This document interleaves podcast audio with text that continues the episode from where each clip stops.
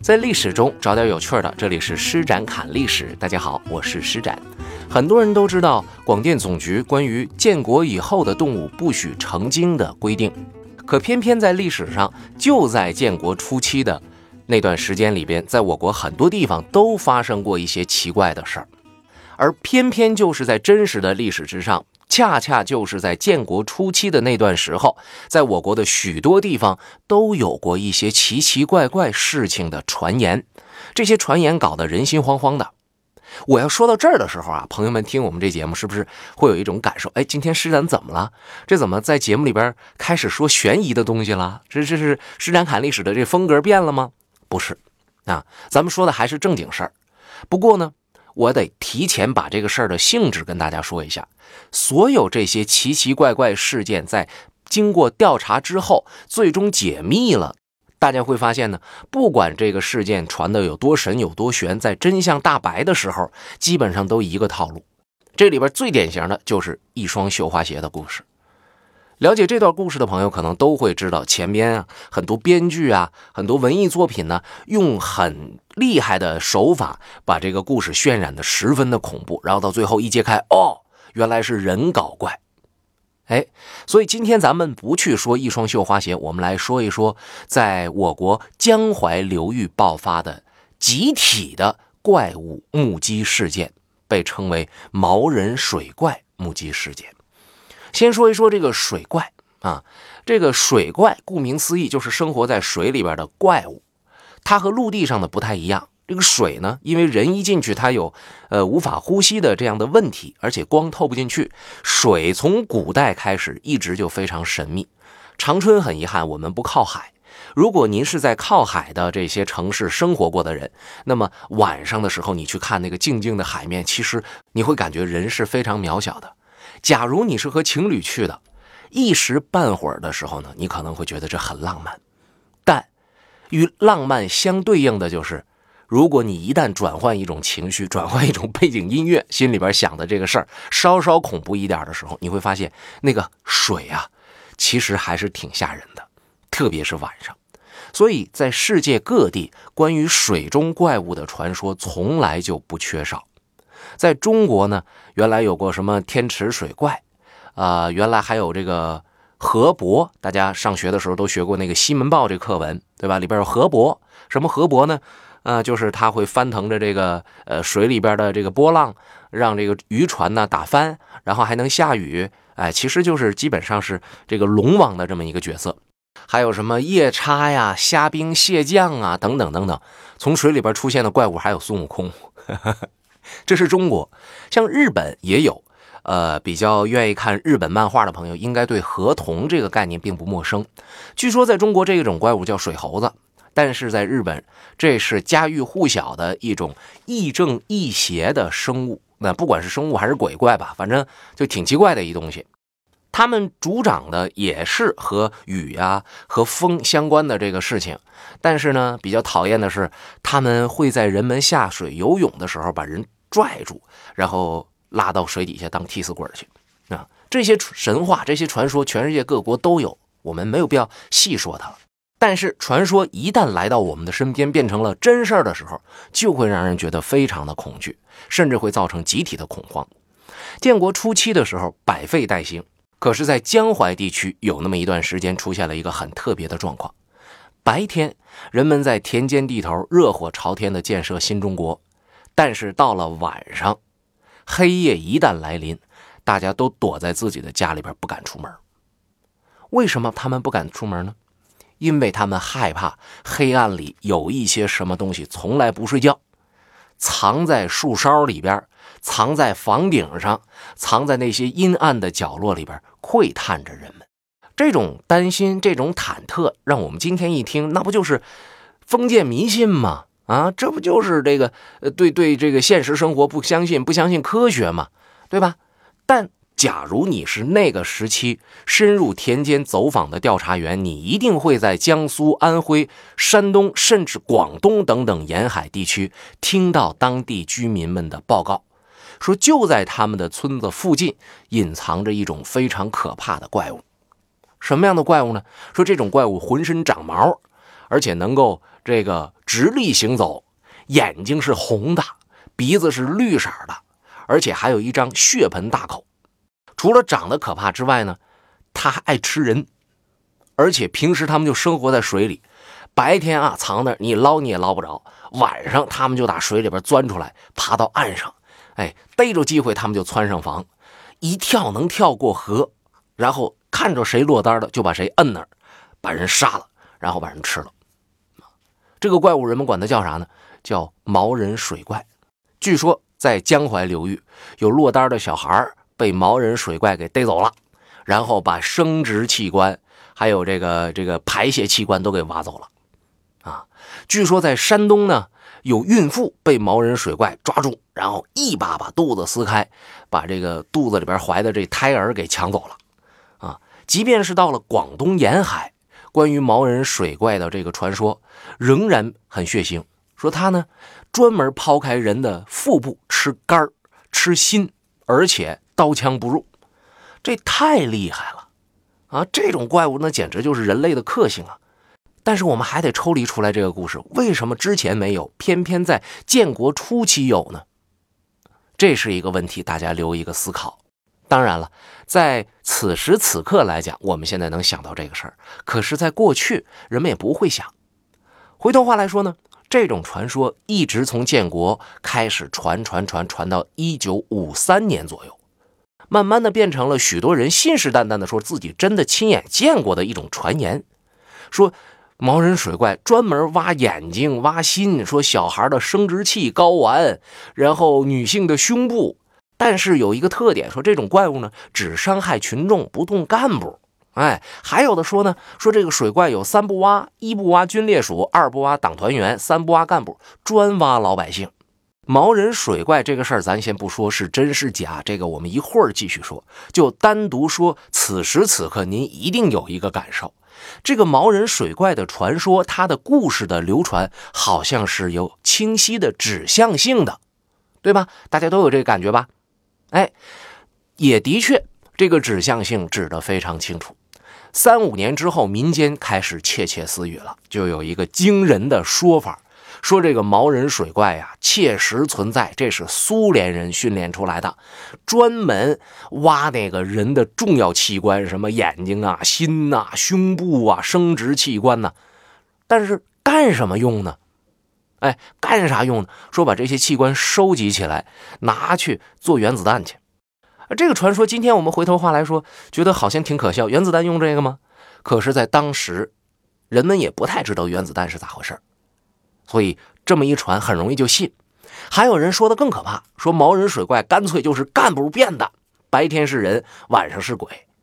这个传说传出来之后，首先村民们觉得心里边慌慌的，其次呢。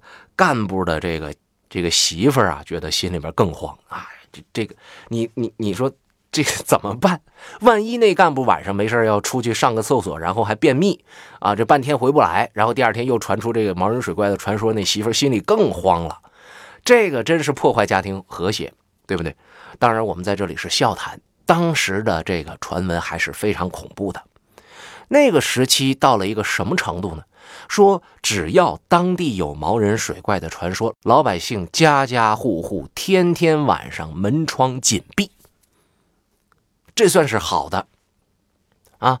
再恐慌浓郁一点的时候呢，就是男男女女干脆都不在自己家睡了，分开住集体宿舍。壮青年呢，每天晚上得轮流值许，哎，就是给大家一种安全感，也给自己壮壮胆。到后来演变成白天了。人们都不敢出门，学生不敢上学，啊，太阳出的老高老高，到正午的时候，人们才敢出来。这个故事咱们讲到这儿的时候，大家可能就有一个感觉了，和最初的我们讲毛人水怪的这个习性啊，毛人水怪的传说，我们会觉得稍稍有一点好玩，会觉得过去人们怎么那么傻呀？啊，当时怎么这么相信呢？现在变成一种惊讶。为什么这种恐惧会影响当时人们的生活这么严重？有的地方做到了晚上集体睡，然后有人站岗，那么就有人做，白天也不咋敢出门。这种恐怖情绪的传播速度和这种恐怖情绪的影响力，它其实是很恐怖的。很多村庄为了防止毛人水怪的突袭，甚至把小村庄并在一块儿，变成一个大村庄。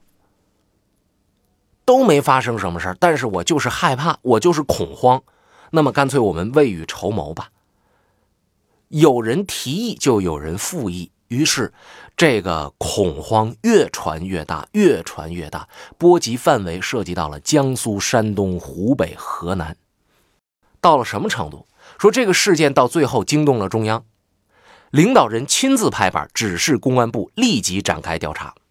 当时中共江苏省委还专门出了一个关于平息毛人水怪谣言事件的指示，啊，这个指示有那个截图，今天咱们上网去查都能查得着。于是呢，就公安部门介入调查了。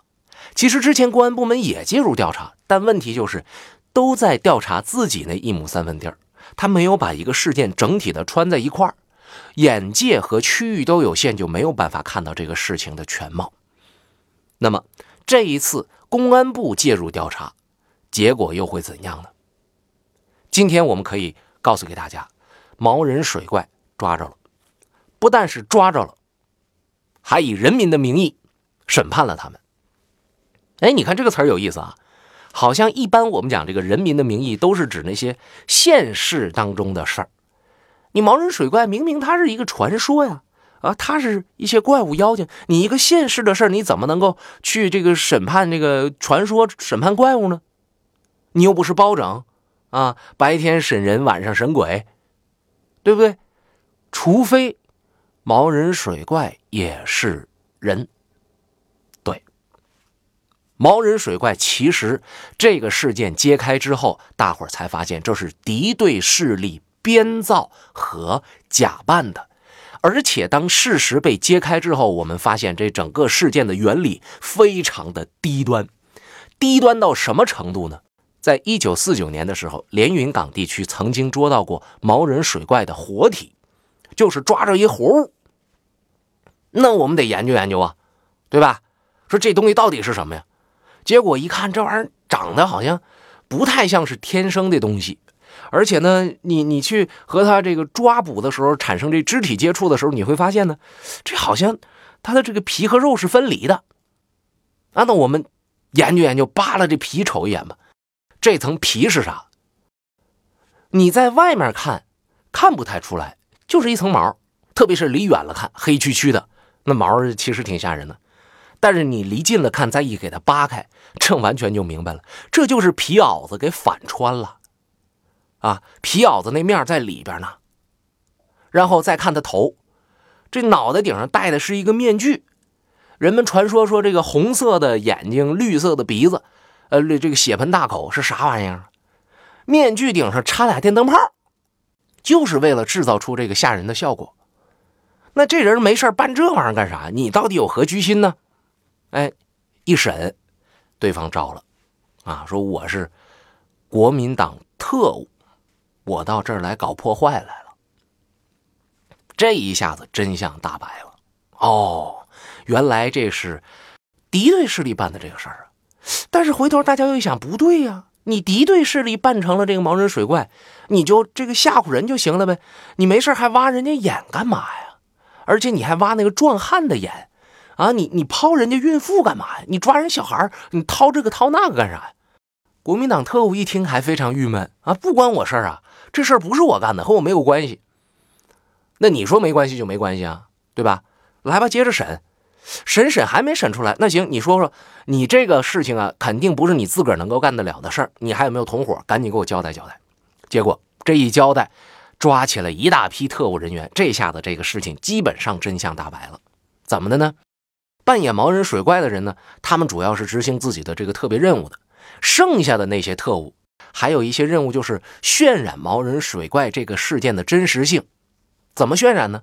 就是给自己加戏，加到丧心病狂。这些人真可以当影帝影后了啊！为了让别人相信毛人水怪是真的，大半夜就起床跑啊，一边跑一边喊：“吓死我了！我看着毛人了，吓死我了！”哎，这演戏，群众演员。哎，你看这个恐怖情绪就这样通过一个活生生的案例就散发出去了。但是时间一长呢，就谁也没真看过，就听人跟那儿喊。小时候咱都听过狼来了的故事，这种就光传光喊，没有什么现实效果的这种恐惧，其实不吓人。哎，一旦出现了这个阶段，这个特务当中的狠人就来了。怎么个狠法呢？为了让大家相信毛人水怪是真的，干脆自个儿把自个儿眼珠子给抠出来，然后捂着自己血呼啦的眼睛就往外跑。哎呀，我看着毛人水怪了！哎呀，他伤害了我呀！我的眼睛啊，我的眼睛，我的眼睛！平时也不打滚，专跑到人多的地方，一看差不多了，啪往地下一咕噜啊，疼啊，疼啊！我的眼睛，我的眼睛！你说中间跑那些道你都不打滚，你跑这儿打滚干嘛？哎，你再一问，说在哪儿？被毛人水怪抓住的在哪儿？他侵犯的你啊？编哪儿都行，而且越编的隐私隐秘，越容易造成恐慌。你说你在河边哎，大伙儿害怕之余，我不去河边好不好？不带，我就说我在家。哎，我在家好好睡觉呢。我一睁眼睛，我去，我家窗口有一个毛人水怪，我没忍住，大叫了一声。毛人水怪看着我了，冲进来就把我眼珠子给抠了。这是我跑得快呀，我要跑得慢，我那个眼睛也没了。哎呀，疼死我了，疼死我了，我的眼睛，我的眼睛。你还别笑，哎，这里边事情复杂着呢，因为你看我刚才讲了，这个大多数毛人水怪的扮演者是敌对势力的特务，可是如果这些特务们扮演一个水怪啊，或者半夜起来奔跑奔跑啊，都不影响他自己的身体状况，对吧？他不需要自残，我就可以达到宣传效果了。没事，你把自己的眼睛给抠出来，你说对这个事情到底有多大的呃影响力？到底能把这个这个恐怖渲染到什么程度呢？这东西是未知的，特务也太下力了吧！而且你特务把自个儿眼睛抠了，未来的任务你怎么办啊？对吧？你真以为特务不会为自己的人生生计去考虑吗？其实说起来，这些特务们看到这种事儿也觉得挺纳闷儿，因为干这种事儿的人呢，好多不是特务，而是自发的群众演员。什么自发的群众演员呢？就是和国民党特务一样仇恨新中国势力的。比方说什么地痞流氓啊，什么土匪啊，包括一贯道的门徒，哎，有这么一个在安徽的这个一贯道的道手啊，据说干脆就在县里边宣布消息，说我自己就是毛人水怪，然后怎么着了呢？你想吧，要么被抓了，要么就被愤怒的群众，是不是？对，但这个据说还是真事儿。还有说有的呢，啊，这个本来想干坏事儿。看着自己怀孕的老婆不顺眼，大半夜把自个儿老婆给弄死了，然后对外宣称这是毛人水怪杀的，啊，毛人水怪干的。总而言之，这一时期毛人水怪他就变成了一个恐惧的源头，甭管你干啥坏事都往他身上赖。复杂的地方还不光是在这儿，还有一些脑袋比较灵光的人呢，借毛人水怪来做一些生意，啊，比方说有一小老板儿。囤了一堆手电筒，卖不出去了。这些货要是砸在手里边，他裤衩都得赔光。但是，这人脑子很活络，一听说毛人水怪的故事，哎，敏锐的发现商机来了。大白天的就去卖手电去。今天咱们说呢，确实雨伞不一定只有下雨的时候才有人买，但是手电你白天去卖，你总是要有一个销售的办法的，对吧？你得勾起人们对这个手电的需求，你给他讲，你晚上用这个。